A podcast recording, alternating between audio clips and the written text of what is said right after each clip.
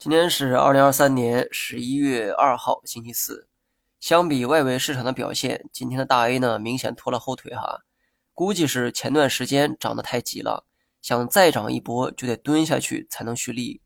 从外围市场的表现来看，今天的 A 股不应该回调，但从技术角度来看，回调倒是情理之中。昨天我们也提到过短期下破五日线的可能，不过这种回调目前也仅是技术性的。我不认为啊会引发如之前那般的恐慌，具体的回调深度我也猜不出来。但悲观的情况下，暂时可以看到三千点附近，三千点以下继续回调的话，届时啊可能预示着经济数据在全面的走弱。但我觉得这种概率偏低，暂时呢不做考虑。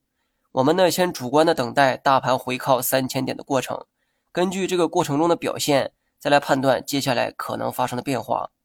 还记得我几天前说的话吗？即便是长线投资者，我呢也不建议短期去追涨加仓。但如果市场再一次出现回调的动作，我希望仓位充足的人啊可以勇敢一点。我目前的仓位呢还是八点四成，持仓的板块仍是芯片、医疗、新能源和消费。好了，以上全部内容，下期同一时间再见。